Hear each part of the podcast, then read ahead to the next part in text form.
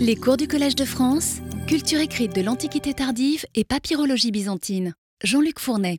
Bienvenue à ce deuxième cycle de cours consacré à la christianisation de l'écrit et le sort de la culture classique dans l'Antiquité tardive. Les uns aiment les chevaux, d'autres les oiseaux, d'autres les bêtes fauves. Moi, dès mon enfance, je me suis épris d'un désir passionné de posséder des livres. C'est ainsi que l'empereur Julien commence une lettre envoyée au préfet d'Égypte Ecdikios en 362 pour lui demander de rechercher et de lui envoyer à Antioche, où euh, il se trouve, les livres de la bibliothèque de l'évêque d'Alexandrie, Georges de Cappadoce, mort un an plus tôt dans des émeutes qui euh, lui valurent de perdre la vie euh, et qui aboutirent au pillage de sa bibliothèque une bibliothèque à laquelle Julien est particulièrement attaché. Elle avait en effet marqué son éducation quant au cours des six années euh, qu'il passa euh, assigné à résidence par Constance II dans la forteresse de Macellum en Cappadoce. Il avait alors une dizaine d'années. Euh, il suivait l'enseignement chrétien de Georges. Il avait pu ainsi musarder en feuilletant au milieu des commentaires bibliques et des œuvres des pères de l'Église de nombreux livres de philosophes, de grammairiens et de rhéteurs païens, s'amusant même à en recopier euh, certains passages. Quelques années avant, en 356-357, dans l'éloge de sa protectrice, l'impératrice Eusébie, Julien avait fort bien décrit le rapport passionné qu'il entretenait avec ses livres. Je le cite, Je n'avais rapporté de chez moi qu'un petit nombre de livres quand j'avais au fond de l'âme la consolante espérance et l'ardent désir de retourner promptement dans ma demeure. Hein. Il parle de l'époque où euh, il était euh, en Gaule. Eusébie m'en donna une fois une telle quantité, œuvre de bons philosophes et de bons historiens, jointe à celle de beaucoup d'orateurs et de poètes, qu'elle me permit de satisfaire ma passion, quelque insatiable qu'elle fût pour ce commerce de l'esprit, et qu'ainsi la Gaule et le pays des Celtes devinrent pour moi, en fait de livres grecs, un vrai musée. Et là, évidemment, il faut prendre le terme au sens étymologique du terme, c'est-à-dire temple des muses. Revenant à ces trésors chaque fois que j'ai un instant de loisir, je ne saurais oublier la main qui me les a donnés. Même quand je suis en expédition, l'un ou l'autre de ces volumes ne manque point de me suivre. Dans mes campagnes, je tiens à emporter avec moi mes livres comme d'indispensables moyens de subsistance et j'en prends autant que me le permettent les circonstances. Alors ce lien très fort entre livre et lecteur, qui, fait du livre plus qu'un euh, dépositeur euh, du texte, mais un objet vécu, un objet d'attachement, euh, voire, comme le dit Julien, de désir passionné. Hein. il emploie le terme de potos, deinos potos ou d'épitumia. Euh, un désir passionné capable de marquer à tout jamais une personnalité, eh bien, c'est celui qui servira de fil conducteur au cours de cette année. L'an dernier, nous avions analysé, grâce aux statistiques que nous permettent de faire les milliers de papyrus qui ont été trouvés euh, en Égypte, qui ont été découverts et édités, nous avions analysé les tendances littéraires à l'œuvre durant l'Antiquité tardive, donc 4e, 7e siècle, dans le domaine de la littérature chrétienne aussi bien que classique. Et par classique, vous en souvenez, j'entends euh, une littérature produite par des auteurs pré-chrétiens ou par des auteurs euh, contemporains euh, du christianisme, mais suivant l'esprit et la forme des auteurs des œuvres pré-chrétiennes. Nous avions ainsi tenté une étude statistique de la réception de la littérature d'après les papyrus. Cette année, eh bien, je vous propose de quitter l'univers des généralités statistiques et de redonner chair à ces lecteurs euh, en creusant le lien qui les rattache à leurs livres. Autrement dit, je vous invite à essayer de remettre la littérature dans le contexte de ces lecteurs. Mais comment? Comment faire le lien entre littérature et lecteur, entre lecture et lecteur? Eh bien, en partant justement des livres en tant qu'objet possédé, en essayant de reconstituer les bibliothèques de ces lecteurs, riches en enseignement sur ces derniers, pour autant qu'elles sont susceptibles de refléter bah, leur profil intellectuel et de témoigner de leur goût dans toute leur variété, dans toute leur complexité. Alors, je me dois tout d'abord d'ouvrir une petite parenthèse euh, terminologique en indiquant que je prendrai le terme de bibliothèque dans un sens large, c'est-à-dire un, ensemble de livres constitués à époque ancienne et dont le rassemblement n'est pas le fruit du hasard. Et nous verrons combien ces ensembles sont difficiles euh, à reconstituer et à interpréter, ne sont pas toujours l'équivalent de ce que nous entendons aujourd'hui par une bibliothèque. Euh, ils sont dans, l'ordre de la euh, papyrologie littéraire ce que sont les archives dans le domaine des documents, c'est-à-dire, pour reprendre la définition qui a été donnée des archives documentaires, ben, des ensembles résultant d'une accumulation et d'un classement délibéré. Les livres dont il sera question euh, pendant ces cours sont des ouvrages consultables. J'exclurai donc d'autres formes d'écrits qui n'étaient pas destinés à la consultation ou à la lecture euh, répétée et, qui remplissent euh, d'autres fonctions, comme les très nombreux textes scolaires, qui peuvent aussi d'ailleurs consister en copies de livres, mais qui ne sont pas réellement des livres. La frontière entre livres proprement dit et je vous renvoie à la définition que j'avais eu l'occasion de développer de ce qu'est un papyrus littéraire et un livre l'an dernier, euh, entre livre proprement dit et texte d'école n'est pas toujours euh, aisé euh, à tracer et devient même de plus en plus tangent durant l'Antiquité tardive, comme nous avons eu l'occasion de nous en rendre compte par le, passé avec le phénomène de la scolarisation de la culture. Mais je vous rassure, je ne ferai pas, ou je ne ferai que provisoirement l'impasse sur ce type de, livres, sur les livres scolaires, euh, car euh, j'y reviendrai dans les cours de l'an prochain qui seront consacrés aux écoles. Alors pourquoi nous intéresser cette année aux bibliothèques? Reconstituer les ensembles anciens dont faisaient historiquement partie les livres qui sont sortis des, sables d'Égypte, euh, pour essayer de les replacer dans, leur contexte d'origine est la seule façon que nous avons de pouvoir relier ces livres euh, à leurs lecteurs. Les restes papyrologiques d'un livre se font euh, ainsi document culturel au sens plein du terme, euh, lequel, au-delà de son contenu qui nous renvoie à son auteur, nous renseigne sur le profil socio-culturel de son utilisation, de son utilisateur, de son lecteur. Euh, cette approche sociologique de la littérature, non pas la littérature en soi, euh, mais euh, celle incarnée dans des livres lus par des individus, cette approche qui s'intéresse moins au texte lui-même qu'à son impact sur les lecteurs, permet de dessiner une histoire de la culture qui mette au centre non l'auteur, mais le lecteur. Par ailleurs, les bibliothèques offrent une grille de lecture qui présente un autre intérêt pour nous en scrutant le livre non comme une unité en soi, mais comme un élément du tout qu'est euh, la bibliothèque, eh bien, nous nous sentirons mieux armés pour nous interroger sur les rapports entre culture chrétienne et culture classique, euh, qui est une des questions de fond de, l'enquête que j'ai euh, amorcée l'an dernier. Les deux cohabitaient-elles ensemble dans les mêmes espaces? Si tel fut bien le cas, comme dans la bibliothèque de Georges de Cappadoce, ou selon la lettre de Julien avec laquelle j'ai commencé, euh, bien les livres de philosophie païenne côtoyaient des ouvrages sur, comme le dit, Galien, euh, euh, comme le dit Julien, les doctrines des impies galiléens, selon quelle modalité eh bien, ces deux types de livres coexistaient-ils? Quel usage les chrétiens ont-ils fait des livres classiques? Quel rôle leur ont-ils assigné selon les milieux, selon les époques?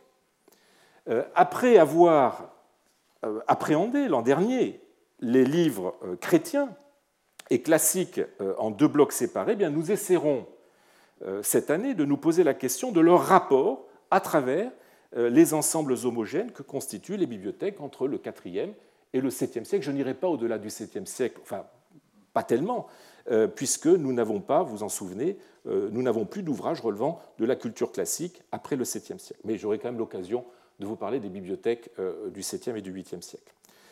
Alors, la question du rapport entre livres chrétiens et livres de tradition classique nous offre l'occasion de mener une véritable enquête, et vous verrez que quelquefois cette enquête est presque policière, hein, pour déterminer, au-delà des informations livrées par les sources littéraires auxquelles se cantonnent trop souvent les historiens de la culture, quelles sont les bibliothèques ou ensembles de livres que les sources papyrologiques nous permettent de reconstituer.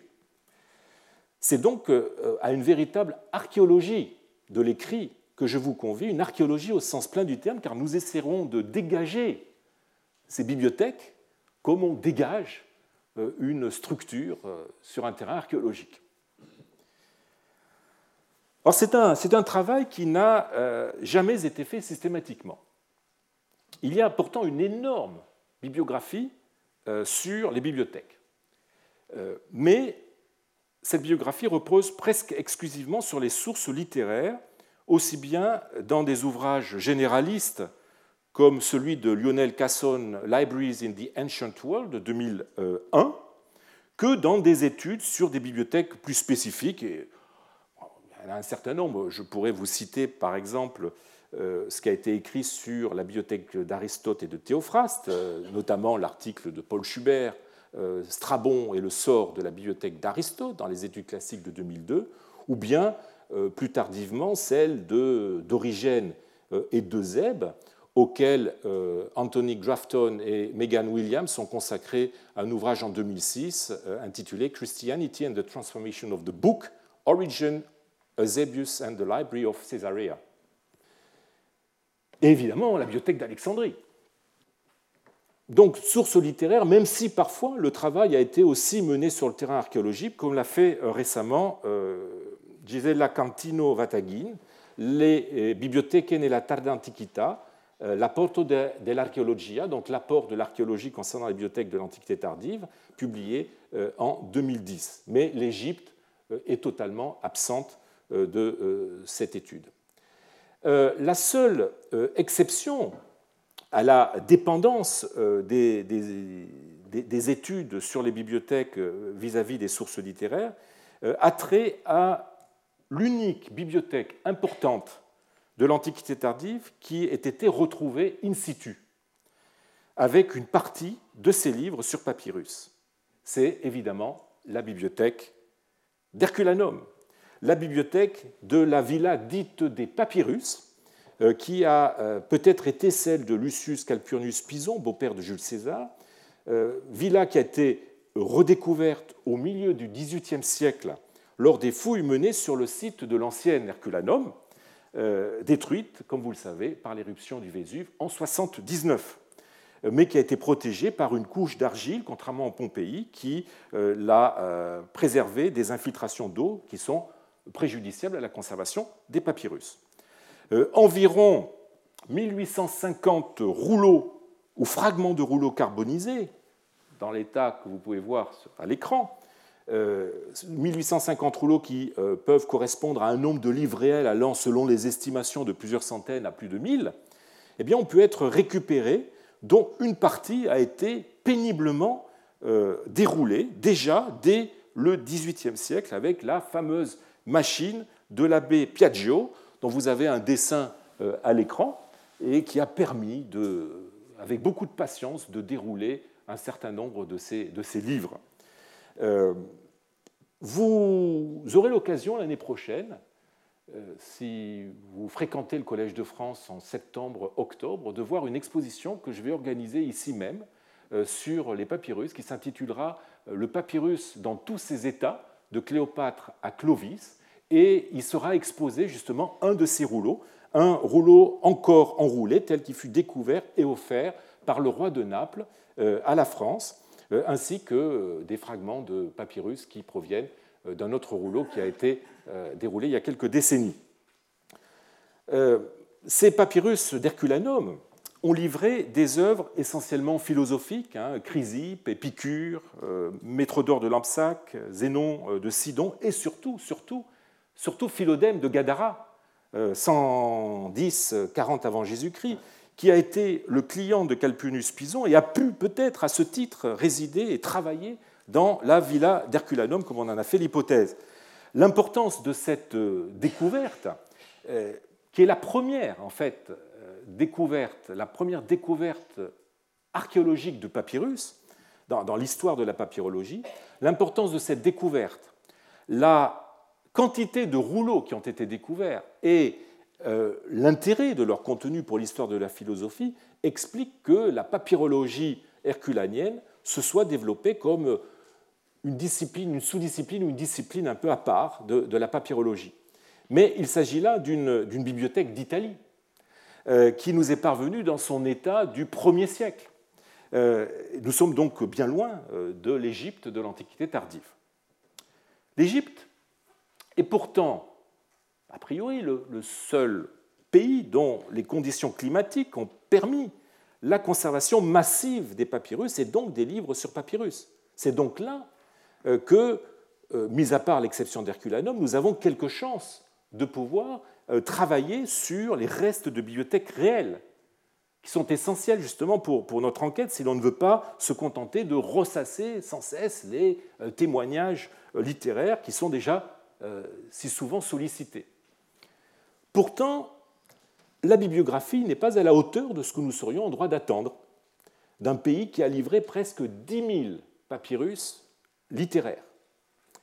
Euh, certes, des tombereaux de livres ont été écrits sur la fameuse bibliothèque d'Alexandrie, et ce en quantité inversement proportionnelle au nombre très mince de données solides dont nous disposons sur cette bibliothèque, qui a suscité, continue à susciter, comme vous le savez, tant de fantasmes. Mais cette bibliothèque a disparu depuis longtemps. Euh, et n'a laissé aucune trace, si ce n'est dans euh, l'imaginaire, comme vous pouvez le voir avec euh, cette gravure très très fantaisiste du XIXe siècle, censée reproduire la bibliothèque, représenter la bibliothèque d'Alexandrie. Symptomatique est le livre de Lionel Casson que je citais tout à l'heure sur les bibliothèques du monde antique. L'Égypte n'y apparaît que dans un chapitre, et il s'agit de parler de la bibliothèque d'Alexandrie, justement. Nous devons euh, plus récemment d'excellents travaux sur les bibliothèques égyptiennes post-pharaoniques. Je dis post-pharaoniques parce qu'il y a aussi une bibliographie sur les, bibliothèques avant euh, les Ptolémées. Hein. Je, citerai trois auteurs euh, qui en ont parlé, Zine, Feiza Eikal et Kim Riolt, encore récemment. il y en a beaucoup d'autres. Donc, euh, nous devons d'excellents euh, travaux sur les bibliothèques euh, égyptiennes post-pharaoniques à George Houston. Dans un article de 2009 intitulé Papyrological Evidence for Book Collections and Libraries in the Roman Empire, publié dans un ouvrage collectif édité par William Johnson et Old Parker, Ancient Literacy, The Culture of Reading in Greece and Rome, en 2009, eh bien, George Houston s'intéresse au reste de bibliothèques que l'archéologie nous a livrées, hein, notamment dans une partie intitulée euh, Concentration de papyrus trouvés ensemble sur des sites spécifiques. Euh, mais euh, il n'en dénombre que 10, la bibliothèque d'Herculanum comprise, dont trois seulement concernent notre période. Cette étude a été ensuite reprise et amplifiée dans un ouvrage plus général du même auteur, euh, Inside Roman euh, Libraries, Book Collections and Their Management in Antiquity, euh, publié en 2014, où seuls deux chapitres sont consacrés à des bibliothèques papyrologiques. Hein. Le chapitre 3 sur la bibliothèque justement d'Herculanum et le chapitre 4 intitulé The Book Collections of Oxyrhynchos, où il ne s'intéresse finalement qu'à un seul site qui est le site d'Oxyrhynchos. Euh, et n'aborde l'Antiquité tardive qu'à travers un ensemble de, euh, ces bibliothèques trouvées à Oxyrhynchos.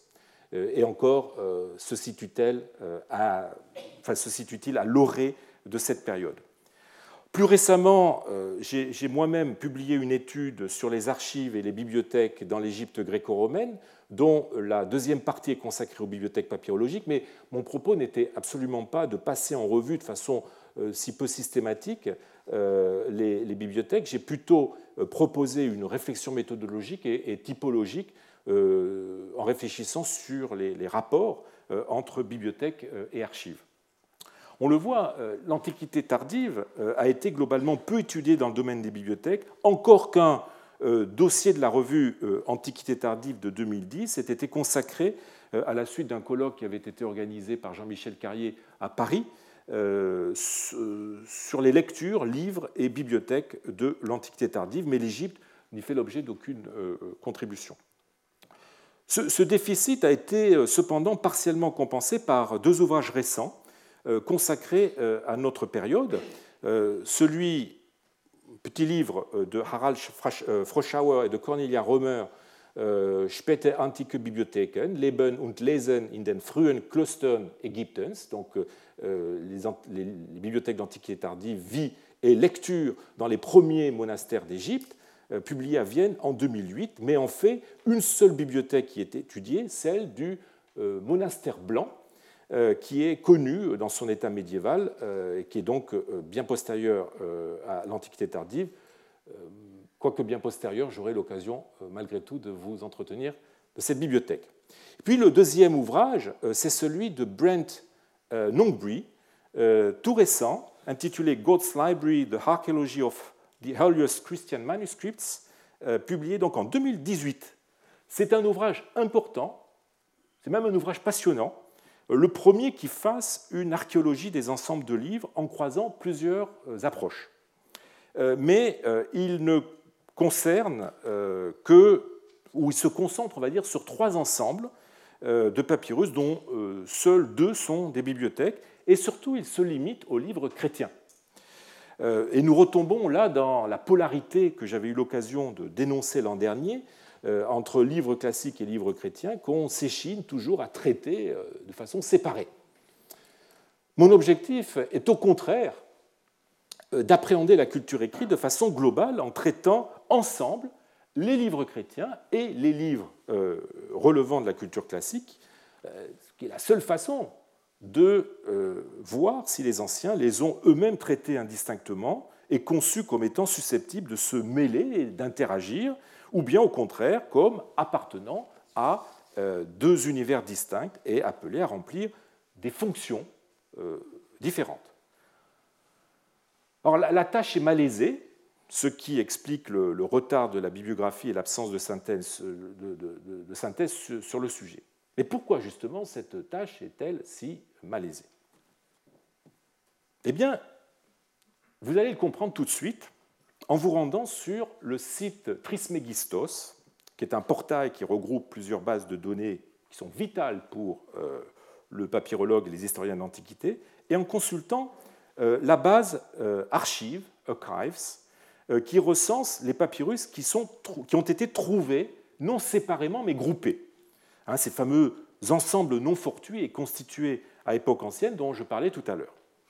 Alors, malgré son intitulé, cette, cette base s'intéresse aussi aux ensembles de papyrus littéraires. Or, sur 540 entrées, 19 sont des bibliothèques, c'est-à-dire des ensembles de papyrus littéraires, contre 521 sont des archives, c'est-à-dire des ensembles de papyrus documentaires. Alors, ces chiffres doivent être pondérés quelque peu.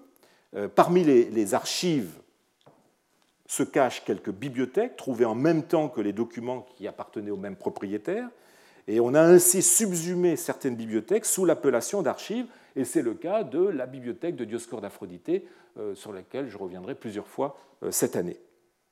De plus, les papyrus littéraires, qui sont aujourd'hui au nombre de, 9000 euh, environ de provenance égyptienne, ces papyrus littéraires représentent un peu moins de 13% euh, des papyrus, hein, donc contre 60 000 papyrus documentaires, c'est-à-dire à peu près 87% de la documentation. Aussi est-il statistiquement inévitable que le nombre de bibliothèques soit 6 à 7 fois inférieur à celui des archives. Mais la disproportion que traduisent les chiffres de Trismegistos, une bibliothèque pour 27 archives, euh, euh, est sans commune mesure. Même si l'on admet que la base euh, archive de Trismegistos ne se veut pas exhaustive en matière de bibliothèque, eh bien, le déséquilibre entre nombre d'archives et nombre de bibliothèques identifiées est une donnée de fait de la recherche actuelle et s'explique malgré tout et avant tout par le fait qu'il est infiniment plus difficile de reconstituer une bibliothèque que des archives. Autrement dit, infiniment plus difficile de reconstituer, euh, de contextualiser un papyrus littéraire en comparaison de ce que l'on peut faire avec un papyrus documentaire. Alors, un exemple euh, vous le fera comprendre immédiatement. Comparons un document et un livre de la même époque. Euh, qui n'ont pas été découverts dans des fouilles officielles et qui sont donc arrivés dans, nos collections euh, par le biais d'achats, ce qui empêche de savoir où ils ont été découverts. Alors voilà, d'un côté, j'ai choisi comme document euh, un contrat de location du VIe siècle que vous avez à gauche sur l'écran, qui est un feuillet de papyrus que j'ai reconstitué à partir de fragments qui se trouvaient à Londres et à Berlin. C'est donc un contrat de location. Et comme texte littéraire, comme livre, eh bien, j'ai choisi, euh, à titre d'exemple, un codex euh, du 5e, 6e siècle contenant euh, des poèmes, probablement au moins un de Pamprépios, et deux lettres de Grégoire de Naziance. Alors, le texte documentaire, le texte documentaire nous offre toute une série d'informations qui nous donnent les moyens de le dater, de savoir qui l'a écrit, dans quelles circonstances et où. Tout cela, évidemment, permet éventuellement de le relier à des archives. En l'occurrence, le nom du village, euh, Aphrodité, euh, la date, 26 octobre 526, euh, le nom du notaire, un certain Abraham, tout cela permet d'identifier ce document comme appartenant aux archives de Dioscore d'Aphrodité, archives qui étaient déjà bien connues. Ainsi replacé dans son contexte euh, documentaire d'origine, notre papyrus est susceptible d'entrer en écho avec d'autres textes des mêmes archives et dans ce, jeu de, résonance euh, de contribuer à faire revivre de façon plus riche et plus complexe le petit monde euh, que documentent ces, ces archives. C'est j'insiste bien là-dessus, c'est par l'alchimie de ces regroupements que les documents se transforment en matériaux euh, historiques permettant de mettre au jour des faits ou des tendances qui ne résultent pas d'une espèce de, bricolage auquel nous nous adonnons malheureusement euh, trop souvent et qui consiste à rapprocher des données provenant de milieux, de régions ou de périodes différentes euh, à la recherche de, généralités qui malheureusement s'avèrent parfois factices. Or, si nous arrivons à tirer tout cela du papyrus documentaire, rien de tel avec notre livre, notre papyrus littéraire. Euh, aucune donnée textuelle dans ce livre ne permet de savoir qui l'a copié, où il a été copié, pour qui il a été copié et dans quelle bibliothèque il a atterri. La bibliothèque, euh, la librairie antique euh, ne connaît pas en effet ce que l'on appelle les colophons, c'est-à-dire ces, annotations finales qui donnent le nom du copiste, la date de la copie, éventuellement d'autres informations historiques comme le nom du, commanditaire euh, ou le nom du bénéficiaire. Il faut attendre le 8e, 9e siècle pour que les colophons se répandent euh, et vu l'époque, on ne le trouvera donc que dans des livres écrits euh, en copte. je voudrais vous donner un exemple de ces colophons, pour que vous compreniez euh, ce qui, va nous manquer cruellement avec les, livres des périodes précédentes. Euh, il s'agit d'un colophon, d'un codex de parchemin actuellement à Vienne, euh, qui contient les miracles de Gabriel attribués à Saint Jean Chrysostome. vous voyez comment le colophon se trouve à la fin, dans une écriture différente du texte. Ici, je vous en donne la traduction que le Seigneur Jésus-Christ, notre vrai Dieu, bénisse notre frère aimant Dieu, aimant à faire la charité et des offrandes eucharistiques, prosphora, euh, donc notre, frère Pantoléos, fils de Oumissi, le teinturier, le chantre, celui de Talit, dans le nom de Piom. Piom, en fait, c'est une forme copte qui correspond actuellement à Fayoum. Parce qu'il s'est occupé de ce livre à ses frais, il le remit à l'église du prophète d'Apachénouté du monastère d'Atrépé dans le nom de Shmin. Ah, Shmin, c'est Armim actuellement, euh, c'est-à-dire ça correspond à l'ancienne Panopolis.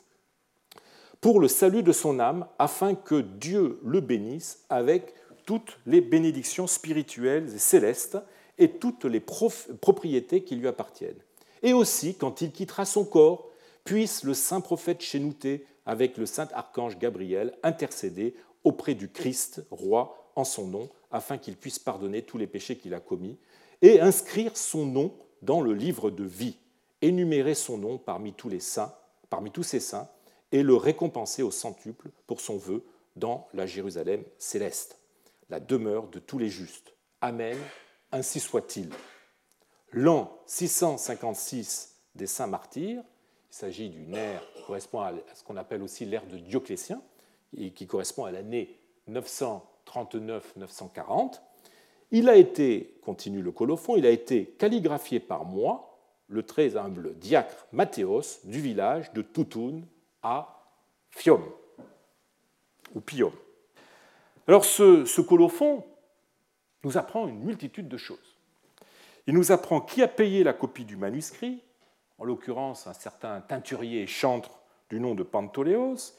Il nous apprend pour qui ce manuscrit a été commandité. Il s'agit de l'église du monastère blanc. Par qui Le copiste Mathéos. Et quand Nous avons l'année exacte, 939-940. Et nous savons aussi, grâce à ce colophon, où cette copie euh, a été faite, en l'occurrence à Toutoun. Que demander de plus Ces informations permettent donc, entre autres, de reconstituer avec certitude la provenance du livre, la bibliothèque du fameux monastère blanc que vous pouvez toujours visiter euh, actuellement. Nous euh, n'avons pas autant de chance avec les manuscrits des 4e, 7e siècles, qui, sauf de très rares exceptions, ne sont pas pourvus de ces précieuses notes finales. De plus, les livres ne comportent presque jamais d'ex libris, sauf, sauf, sauf les cahiers euh, d'école ou l'écolier, mais là nous sommes dans les textes scolaires que j'ai résolument mis de côté, où l'écolier apprend à écrire son nom hein, et, qui sert du coup de marque d'appartenance. Voici un, exemple euh, d'un cahier d'écolier qui se trouve ici même à, Paris, où après une jolie sentence de Ménandre, euh, expliquant que le début euh, de la sagesse, c'est d'apprendre à lire et à écrire, eh bien, euh, vous avez l'écolier qui a mis son nom, un certain Flavius Colutos, fils d'Isaac. Mais dans un livre, normalement, on ne met pas son ex libris. rares sont les contre-exemples. C'est le cas d'un manuscrit fameux euh, le, codex, gnostique de Berlin, euh, un livre de 72 folios data par l'écriture du 5e siècle, qui a été acheté au Caire par Karl, Reinhardt euh, en 1896 auprès d'un antiquaire d'Armim, donc Panopolis. Sa célébrité tient au contenu gnostique de ce livre. On y trouve l'évangile de Marie, l'apocryphe de Jean, la euh, Sophia de Jésus-Christ et les actes de Pierre. Il a été édité par Walter euh, Thiel euh, en 1972 et par Hans Martin Schenke, en, pardon, et, ensuite réédité en 1972 par, par Schenke, sans que les éditeurs n'aient pris en compte la relure qui est potentiellement porteuse d'informations sur le lieu de production. Et cette attitude est assez symptomatique euh, de ces éditeurs qui se jettent sur les textes sans regarder les manuscrits euh, en tant qu'objet signifiant, sans faire attention à leur forme, qui, euh, elles aussi, véhiculent de précieuses informations, et des, informations qui peuvent aider à, contextualiser ces livres.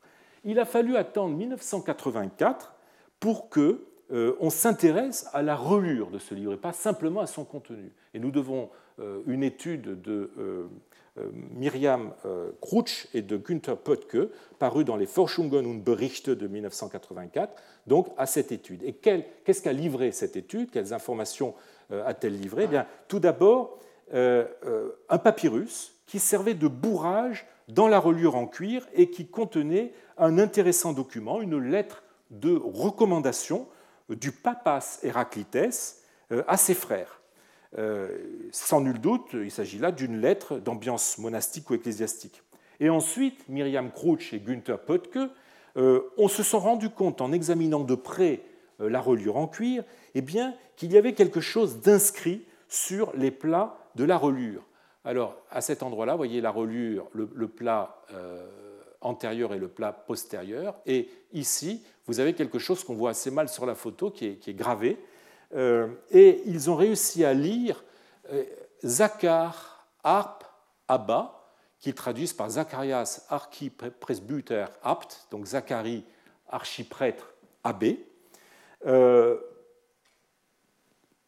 Je suis, je veux dire à titre personnel, assez, assez étonné euh, de voir l'absence de marques d'abréviation. En règle générale, euh, on abrège euh, avec des, marques, soit des sinusoïdes, soit des, des, barres obliques, les, les mots. Or là, il n'y a rien. Et par ailleurs, je suis assez surpris par la forme que prend l'abréviation du mot archipresbutéros en grec. On attendrait plutôt quelque chose comme cela. Vous voyez, si, j'avais dû, à titre personnel, écrire cette phrase, voilà comment je l'aurais fait. Évidemment, j'utilise des, parallèles que nous offre la documentation papyrologique. Alors, du coup, j'ai écrit à Marius Gerhardt, qui travaille euh, dans la collection de Berlin, et je lui ai demandé euh, de regarder euh, la relure de près, et il a eu l'amabilité de me confirmer, il y a quelques jours, la lecture de l'édition. Donc voilà, quoi qu'il en soit, le début donne sans aucun doute un nom propre, hein, Zacharie, et la fin indique qu'il s'agit, on arrive quand même à lire ici euh, un, bêta, ici, vous voyez, on voit un bêta et alpha, donc on arrive quand même à lire le nom Abba, donc Abbé. donc cela confirme l'ambiance monastique hein, pour laquelle euh, euh, le feuillet de rembourrage de la, de la, relure et cette lettre de recommandation donc, euh, offrait déjà un indice indirect. On a bien là un ex libris, d'autant plus intéressant qu'il montre qu'au Ve siècle, ou plus tard, car on ne sait pas finalement combien de temps après la copie du manuscrit cette marque d'appartenance a été apposée sur, la relure, eh bien, il montre qu'un abbé pouvait lire de la littérature gnostique, ce qui, évidemment, n'est pas euh, sans intérêt sur les rapports entre christianisme et gnose, malgré les, condamnations euh, de la gnose par l'Église officielle. Nous aurons l'occasion de revenir sur ce point avec la fameuse bibliothèque de Nagamadi, dont je vous parlerai à la fin de, cette, euh, ce cycle de cours. Alors, en, l'absence de, colophon ou d'ex libris, D'autres indices peuvent être mis à profit pour essayer de remettre le livre dans son contexte d'origine. Les textes littéraires ont pu parfois être copiés au dos de documents qui peuvent, a priori, apporter des informations sur le milieu, dans lequel euh, a été réalisée la copie. Il faut bien avoir à l'esprit que euh, les livres antiques étaient souvent le résultat de copies que des particuliers pouvaient se faire pour eux-mêmes et non pas toujours des ouvrages produits par des professionnels selon les standards de la librairie. Hein. Et ce fut d'ailleurs encore fréquemment le cas chez nous jusqu'à l'époque moderne où les particuliers étaient amenés à recopier des livres qu'ils ne pouvaient acheter pour les mettre sur les rayons de, leur bibliothèque. Ainsi, pour revenir à l'Antiquité, des, rouleaux dont seule une face avait été utilisée pour des documents ont vu leur verso réutilisé pour la copie d'œuvres littéraires, les rouleaux documentaires connaissant, euh, pour ainsi dire, une seconde vie euh, dans le domaine de la littérature. un exemple avec cet évangile de Thomas, euh, qui date par l'écriture deuxième, la deuxième moitié du IIIe siècle et qui a été copié au dos d'une liste cadastrale de la fin du deuxième siècle ou du début du troisième. Mais en regardant les deux textes de près, et surtout le texte documentaire, le, cadastre, on ne voit pas la connexion que l'on peut établir entre le recto et le verso. En fait, les informations que fournissent les documents, le plus souvent, n'ont aucun rapport avec le possesseur ou le copiste du texte écrit sur le verso, car ce sont des documents usagés, euh, des documents recyclés, notamment par des fonctionnaires qui, euh, en cours de service ou après avoir quitté leur fonction, récupèrent des documents d'archives euh, obsolètes sans rapport direct avec eux et qui parfois même proviennent d'endroits différents de ceux où ils ont été réutilisés. Je voudrais vous montrer un exemple, même si c'est un, exemple qui est bien antérieur à, la période qui nous concerne. le manuscrit des Péans de Pindar, que vous avez à l'écran, qui est de la première moitié du IIe siècle, euh, ayant appartenu à un habitant d'Oxyrhynchos, où il a été retrouvé, eh est copié au verso d'un registre de recensement qui provient de Lycopolis et qui, lui, date de la fin du 1er siècle. Oxyrhynchos, Lycopolis, eh bien, ce sont deux villes qui ne sont pas tout proches, euh, comme vous pouvez le voir sur cette carte. Les informations euh, livrées euh, par les documents du recto sont donc le plus souvent inutilisables pour remettre dans, dans, son contexte l'usage du verso. Et ce, d'autant plus que le recyclage des papyrus est encore un phénomène très mal connu. On connaît très mal les, filières de ce recyclage. Y a-t-il même eu un, commerce du papyrus recyclé? C'est quelque chose qui reste encore à étudier. Euh, ces informations euh, ont même, euh, ces informations fournies par, par les, rectos documentaires ont même parfois gravement égaré les savants qui se sont intéressés au verso et à leur utilisateur en tant que livre. Eh bien, c'est justement le cas du papyrus Bodmer I que vous avez à l'écran, qui est un, texte enfin, qui, donne l'Iliade d'Homère, un texte qui a été daté par euh, l'écriture du 3e, 4e siècle. À mon avis, c'est plutôt du, du, 3e siècle. En fait, il s'agit de deux rouleaux, de deux rouleaux, l'un contenant le chant 5 de l'Iliade et l'autre contenant le chant 6, qui ont été tous les deux découpés dans un même rouleau, sur le verso duquel avait été consigné un registre concernant des propriétés, des biens fonds, la plupart en location, situés dans le nom Panopolite et datant d'après 216-217. Donc, euh, il s'agit du Pébodmer 1 recto.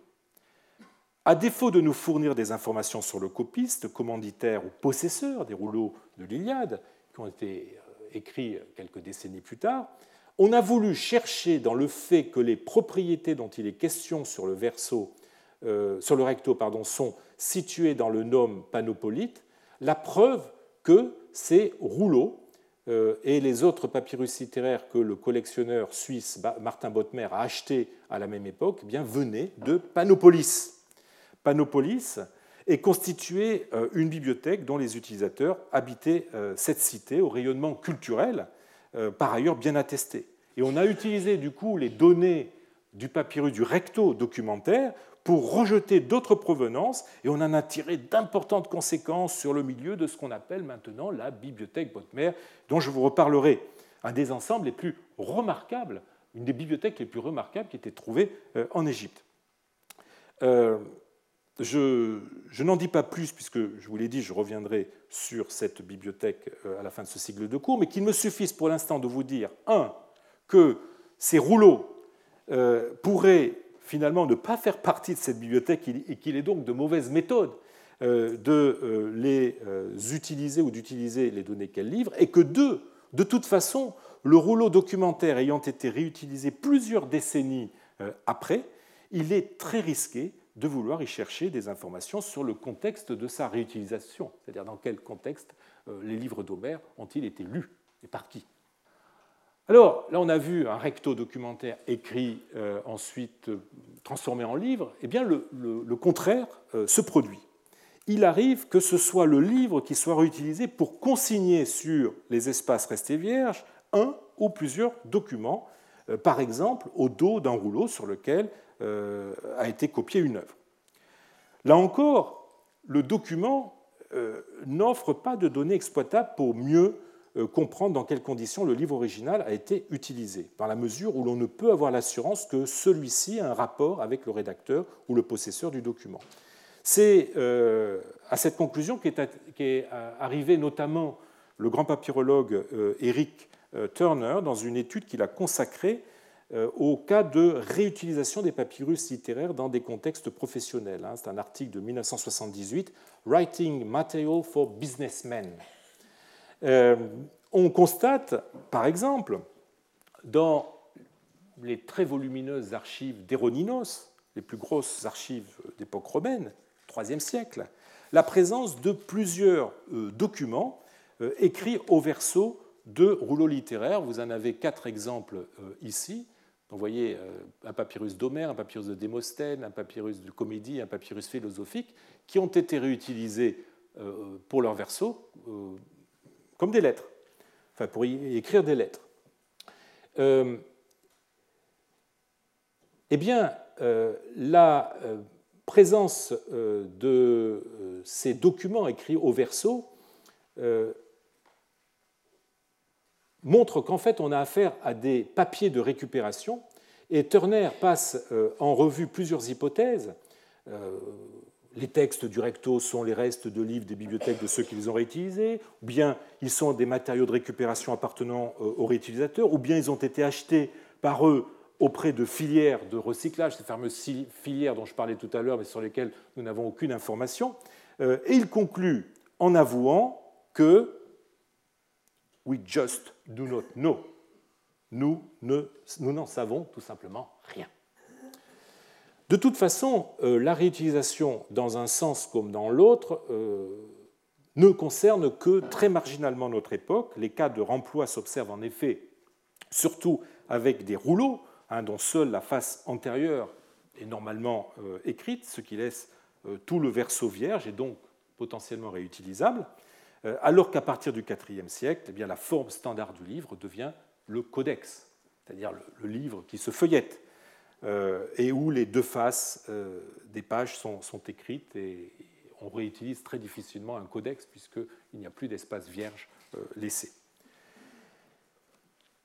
Si l'on veut reconstituer le contexte d'un livre et le rattacher, le cas échéant, à une bibliothèque, eh il semble bien qu'on euh, puisse s'en remettre qu'au seul contexte archéologique. Mais celui-ci constitue une donnée qui nous manque très souvent. Une grande partie des livres sur papyrus qui nous sont parvenus n'ont pas été trouvés dans des fouilles archéologiques. Privés ainsi de toute donnée relative à leur origine, ils sont alors édités comme des pièces isolées qui font certes progresser l'histoire du texte de tel ou tel auteur, de sa réception, mais qui ne nous apprennent rien sur les conditions socioculturelles dans lesquelles la littérature était consommée, était mise à profit au quotidien. Bref, qui lisait quoi, où et comment alors, une bonne partie des papyrus littéraires proviennent en effet euh, de fouilles clandestines. Encore faut-il s'entendre sur le terme de fouilles. Ils n'ont pas été trouvés dans des fouilles archéologiques à proprement parler, euh, menées par des, par des fouilleurs clandestins à la recherche d'antiquités, mais par ce qu'on appelle les sébarines. Ce terme de sébarine euh, désigne les chercheurs de Sébar. Le sébar, c'est cette terre qui est issue de la décomposition de détritus organiques et pour cette raison riche en, nitrate et en potassium, servant aux paysans d'engrais. Les sébarines étaient donc des paysans, des félahines, qui allaient la chercher dans les sites archéologiques où la décomposition des matériaux qu'ils contenaient, notamment euh, des euh, briques crues qui se décomposaient, hein, un peu comme celles que vous avez à l'écran, euh, briques qui étaient fabriquées avec de l'argile et des matériaux organiques comme de la paille. Euh, et euh, ces, ces barines, pour aller chercher cet engrais, s'attaquaient aux monticules que forment les ruines et les dépotoirs anciens, ce qu'on appelle en arabe des kiman, qui est le pluriel du mot kom, en les démontant purement et simplement. Et c'est lors du, de la, du démontage, la destruction de ces de ces coms que l'on euh, extrayait euh, le sébar et que les sébarines étaient amenés à faire des découvertes, notamment de papyrus. Pendant le XIXe siècle et le début du XXe siècle, les plus importantes trouvailles papyrologiques ont été faites par les sébarines. voici un exemple de, com euh, archéologique. C'est le cas de Kiman Fares, ou Faris, qui se trouve dans le Fayoum. Voyez, à cet endroit-là, du Fayoum. C'est une zone de 2, mètres, de 2 km 4 sur 2 km 2 qui contenait des dizaines de monticules hauts de 10 à 30 mètres qui se situaient au nord de euh, l'actuelle Médinette euh, El Fayoum. Médinette El Fayoum hein, qui euh, correspond à l'ancienne capitale du nom arsinoïde qui était appelée dans l'Antiquité Crocodilopolis, puis Ptolémaïs Uergetis, et enfin Arsinoïton Polis, qui est abrégé en Arsinoé, en tout cas par les modernes. durant l'été durant pardon, l'hiver 1877-1878, euh, les euh, Sébachines s'attaquent à cet ensemble et y découvrent des milliers de papyrus. C'est ce qu'on appelle euh, la First Fayoum Find, la première trouvaille du Fayoum. Environ 10 000 papyrus sont ainsi acquis par Théodore Graff, qui était à l'origine un, qui était un marchand de tapis autrichien, qui a ouvert une filière euh, au Caire, euh, une filiale au Caire pour satisfaire une clientèle euh, internationale férue d'orientalisme. Et Graf en profite pour s'adonner à la recherche et à la vente d'antiquités. Et donc il rachète ces, papyrus trouvés par les Sébachines. Et grâce à Joseph von Karabachek, Karabachek, qui est professeur à Vienne, ces papyrus sont revendus à l'archiduc Rainer, qui en fit don à l'empereur François-Joseph en 1899 pour son anniversaire. Magnifique cadeau d'anniversaire, 10 000 papyrus. C'est ainsi que ces milliers euh, de euh, textes ont fini à la Bibliothèque impériale de Vienne, qui est aujourd'hui la Bibliothèque nationale d'Autriche, qui est, grâce à cette, acquisition, de loin la plus grande collection euh, de papyrus au monde avec Oxford. Même si la provenance de ces textes euh, est connue, en l'occurrence, on sait qu'ils viennent de Kiban Faris. Euh, on ne sait pas précisément de quel secteur ils viennent, et si, dans le cas présent des papyrus viennois, ben, on connaît disons, leur provenance approximative, celle-ci est inconnue pour tellement d'autres lots de papyrus qui ont été extraits par les Sébachines. Alors, à la faveur de ces, de ces découvertes, euh, l'industrie du sébar, parce qu'on peut vraiment parler d'une industrie, se transforme en une véritable chasse au trésor qui ravage les sites archéologiques à travers tout le pays. L'administration euh, est obligée de prendre des mesures dès 1901, mais reste dépassée par le manque de moyens et l'ampleur du phénomène. Ainsi, Kiman Fares est trop vaste pour être surveillé, et comme l'explique en 1902 l'inspecteur en chef du Fayoum Gaston Maspero, Gaston Maspero, grande figure de l'égyptologie, qui a été euh, professeur ici et, qui a été surtout à l'époque directeur du service des antiquités, eh bien, la zone euh, de Kimen Ferris avait été euh, divisée en plusieurs secteurs. Vous aviez la région A, où le Sébar est enlevé sous le contrôle des Hafir, c'est-à-dire des gardiens de site du service des antiquités. Vous aviez la zone B, où l'on extrait de l'argile pour les fours à briques. Euh, nous dit euh, l'inspecteur en chef du Fayoum, et les régions C et D, je le cite, comprennent le grand comme Fares où la prise de Sébar est interdite, mais où quelques gens ne cessent de venir s'approvisionner secrètement, en partie dans l'espoir de mettre au jour quelques-uns des objets antiques dont il est rempli.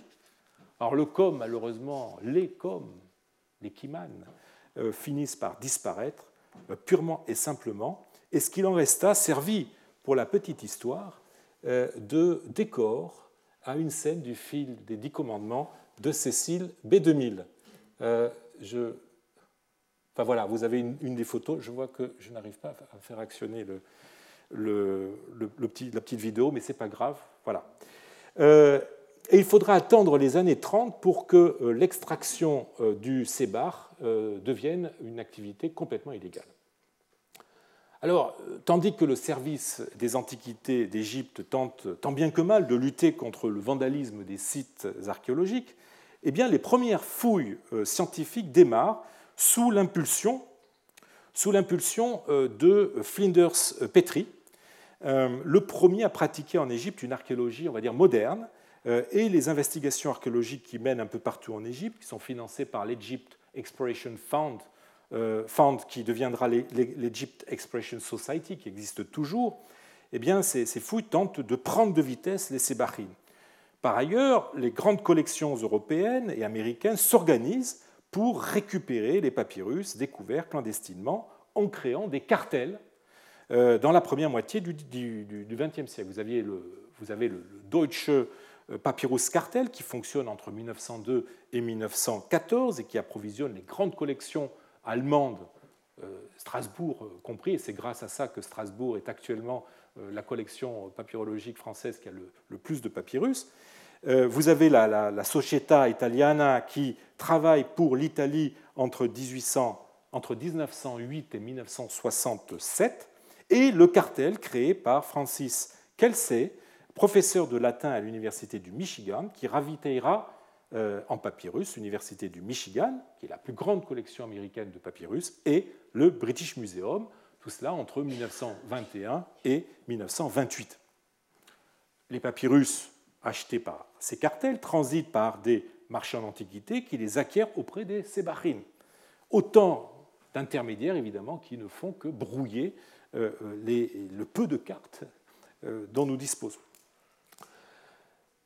Les découvertes clandestines de papyrus ne sont pas toujours euh, le fait des sébachines sur les coms archéologiques. Des Égyptiens aussi ont pu par hasard tomber sur des cachettes où avaient été entreposés des papyrus. Donc c'est un, second cas de trouvailles clandestines dont je vous parlerai la semaine prochaine. Merci. Retrouvez tous les contenus du Collège de France sur www.colège-2-france.fr.